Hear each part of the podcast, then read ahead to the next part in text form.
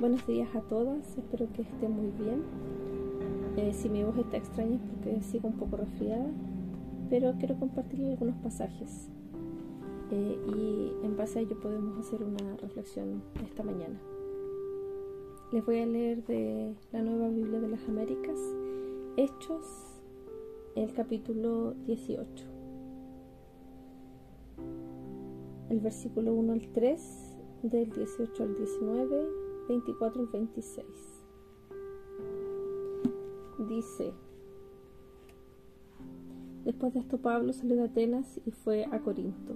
Allí se encontró con un judío que se llamaba Aquila, natural de Ponto, quien acababa de llegar de Italia con Priscila su mujer, pues el emperador Claudio había ordenado a todos los judíos que salieran de Roma.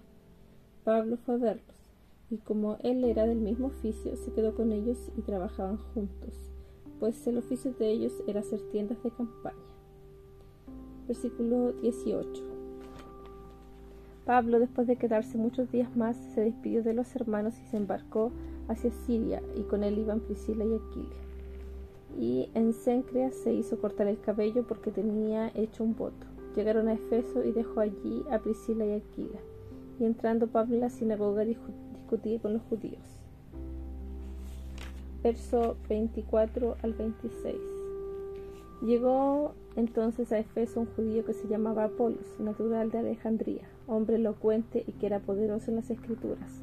Este había sido instruido en el camino del Señor, y siendo ferviente de espíritu, hablaba y enseñaba con exactitud las cosas referentes a Jesús, aunque solo conocía el bautismo de Juan. Comenzó a hablar abiertamente en la sinagoga, pero cuando Priscila y Aquila lo oyeron, lo llevaron aparte y le explicaron con mayor exactitud el camino de Dios. Finalmente quiero leerles Romanos capítulo 16 en los versos 3 y 4.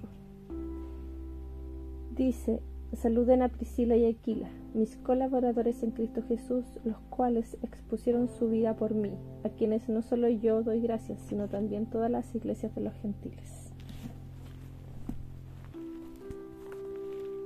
Bueno, si damos una mirada rápida al pasaje, podemos preguntarnos qué, de qué nos habla este pasaje, ¿verdad? Primero nos deja claro que Priscila y Aquila eran residentes de Italia, judíos, y que fueron expulsados de su residencia y se encontraban en ese momento en Corinto. Lo segundo es que Priscila y, eh, y su esposo se dedican a la confección de tiendas de campaña. Lo tercero es que los dones de Priscila estaban en acción, pues junto con su esposo encaminan eh, a Apolo en la palabra. Lo cuarto es que Priscila arriesga su vida junto con su esposo por Pablo y Pablo está agradecido de ellos y también señala de que todas las iglesias de los gentiles están agradecidos de la vida de estas dos personas. Veamos brevemente estos pasajes y las enseñanzas que podemos tomar para nuestra vida. Sin duda son pasajes muy ricos y que nos desafían. Primero podemos señalar que la vida de este matrimonio quiero mirar un poco más a Priscila, es una vida de peregrinos. Habían sido expulsados de su hogar, andaban sin hogar fijos eh, y con todas las dificultades que esto conlleva, ¿verdad? Lo segundo que podemos ver es que había una unidad en la vida de Priscila. Trabajaba en la construcción de tiendas de campaña, pero también estaba enseñando.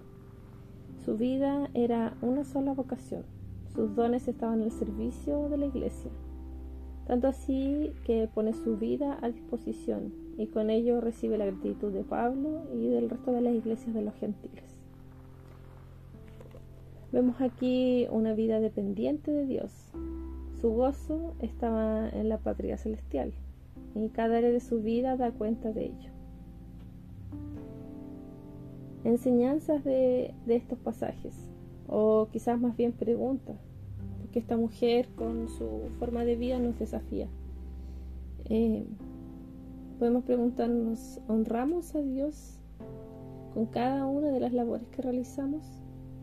Digo, eh, aún en esas muchas que muchas veces consideramos como seculares, en realidad que esta es una visión pagana que debemos renunciar, porque es toda nuestra vida la que está al servicio de Dios, incluso en esas actividades remuneradas que nosotros realizamos, también ahí somos embajadores de Cristo a la vida de las demás personas. Y eh, cuando estamos en estas otras labores de enseñanza directa, mucho más nuestros dones están a disposición de, la iglesia. Entonces, una segunda pregunta está, ¿está nuestra vida completa al servicio del Señor? Y aquí es más bien el desafío de, de estos pasajes que hemos leído. Eh, podemos ver que la vida de estas dos personas estaban dedicadas a la obra del Señor, que su gozo estaba puesto en estas actividades y que todo lo demás que realizaban era justamente para lograr esta meta.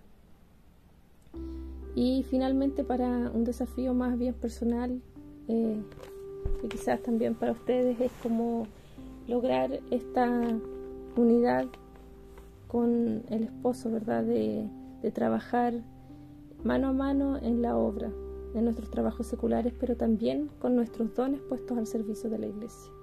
Que realmente se pueda ver que somos una sola carne.